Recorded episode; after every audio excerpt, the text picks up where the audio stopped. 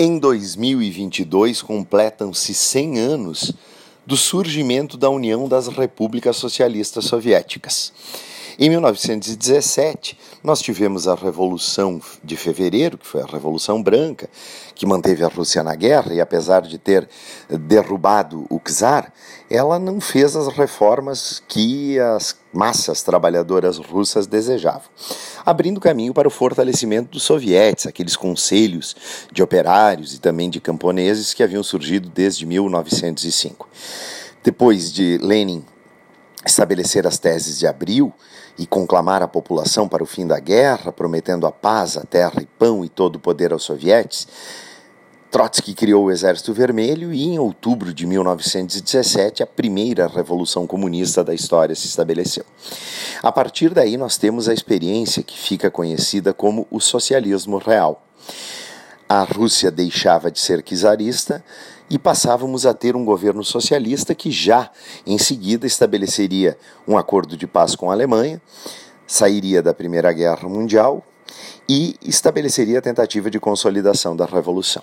Num primeiro momento, já nós tivemos a Constituição Socialista, nós tivemos a coletivização forçada de terras e de, de fábricas e o estabelecimento de um monopartidarismo com a criação do Partido comunista russo. Progressivamente, nós tivemos também a reunião das forças de oposição, apoiadas por países estrangeiros que queriam impedir que o comunismo se consolidasse e muito mais se disseminasse para além dos territórios da Rússia, e uma guerra civil se estabeleceu entre 1918 e 1921. Uh, Lenin adota o comunismo de guerra, uma política econômica extremamente centralizadora que acaba tendo repercussões muito negativas sobre a população, consegue derrotar os inimigos, mas percebe que era o momento de estabelecer relações mais harmônicas. Adota uma nova política econômica, dando aquilo que ele chamou de um passo para trás e dois para frente, e organizou, a partir de 1922, inclusive com plebiscitos, a formação de uma congregação das diversas regiões do do antigo Império Russo em União das Repúblicas Socialistas Soviéticas. Após a morte de Lenin, nós tivemos uma disputa de poder entre Trotsky, que desejava a Revolução Mundial, e Stalin, que desejava consolidar a revolução em seu país, cabendo a vitória a este último. E de 1927 a 1953, a União Soviética viveu sob o regime stalinista, um regime de totalitarismo comunista, um regime de culto ao líder, um regime de fortíssima intervenção do Estado na economia, a criação da economia planificada, os planos quinquenais, que de cinco em cinco anos uh, organizariam a economia soviética e duraram até 1985,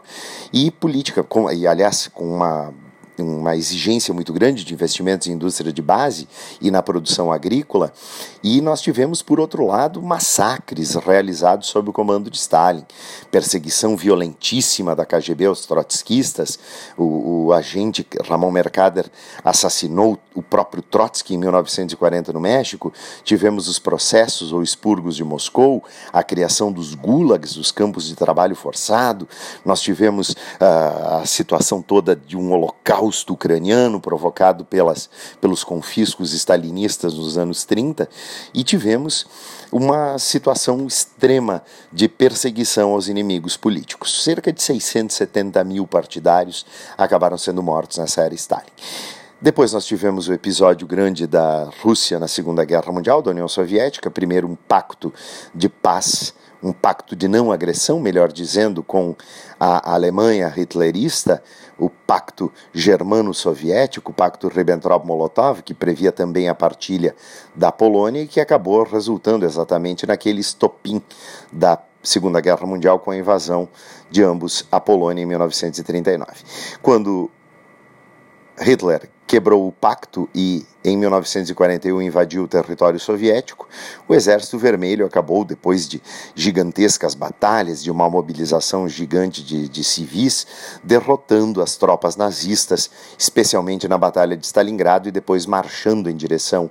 à Alemanha nazista, e foi a bandeira soviética que foi hasteada no Reichstag em 1945, simbolizando o fim do regime hitlerista e nazista. A Guerra Fria, claro, foi bastante marcante. Nós tivemos a, a criação de mecanismos como a rede Cominform, uma rede de informações subordinando os partidos comunistas ao Partido Comunista da União Soviética, o Comecon, o Pacto de Auxílio Econômico, o Pacto de Varsóvia, a proteção mútua dentro daquilo que era conhecido como a Cortina de Ferro, com as intervenções na Hungria em 56 e na Primavera de Praga em 68. Stalin morreu em 1953, Nikita Khrushchev Khrushchev, em 1956, no, no Congresso, no, no 20 Congresso do Partido Comunista, de, denunciou os horrores da era Stalin. E a partir daí nós tivemos a sucessão da Guerra Fria, com episódios marcantes, como a construção do Muro de Berlim em 1961, a crise dos mísseis em 62, a corrida espacial entre a pioneira e muito à frente União Soviética, que lançou o primeiro satélite, a primeira estação espacial, o primeiro cosmonauta, Yuri Gagarin, a primeira missão espacial tripulada, as primeiras mulheres astronautas e os Estados Unidos durante todo esse período da Guerra Fria. A União Soviética mergulhou para o seu fim na década de 80, depois da malfadada invasão no Afeganistão, com uma situação de endêmica no Partido Comunista, com situações de anacronismo no sistema produtivo econômico, mesmo que o setor tecnológico bélico e a tecnologia espacial fossem bastante avançadas. Um dos exemplos mais marcantes foi a tragédia de Chernobyl. Sob a égide de Mikhail Gorbachev, a ala jovem do Partido Comunista tomou o poder e, em 1985, landou, lançou dois processos, dois projetos de reformas: a Perestroika, a onda de reformas econômicas que procurava diminuir a estatização da economia, abrir-se para a iniciativa privada, mas não sendo neoliberal. Inspirado na abertura que havia sido feita pela China, Gorbachev projetava uma modernização da economia soviética a partir disso. Foram abandonados o Pacto de Varsóvia, foi abandonado também o Comecon, a União Soviética foi retirar suas tropas do Afeganistão, da Hungria, da Tchecoslováquia e foi lançada também a Glasnost, a transparência política, procurando democratizar o Partido Comunista da União Soviética. Um dos marcos mais famosos e mais essenciais da queda do regime socialista foi a queda do Muro de Berlim, em 9 de novembro de 1989, e um efeito dominó se estabeleceu sobre os regimes socialistas da antiga cortina de ferro, desmantelando o que lá havia. Após um golpe perpetrado pelo Partido Comunista, um golpe muito estranho, diga-se de passagem, em agosto de 1991, nós tivemos o presidente da Rússia, Boris Yeltsin, sufocando, esmagando esse golpe do supostamente atribuído ao Partido Comunista que pretendia tomar o, a Duma, o parlamento soviético. Em dezembro de 1991, no Natal de 1991,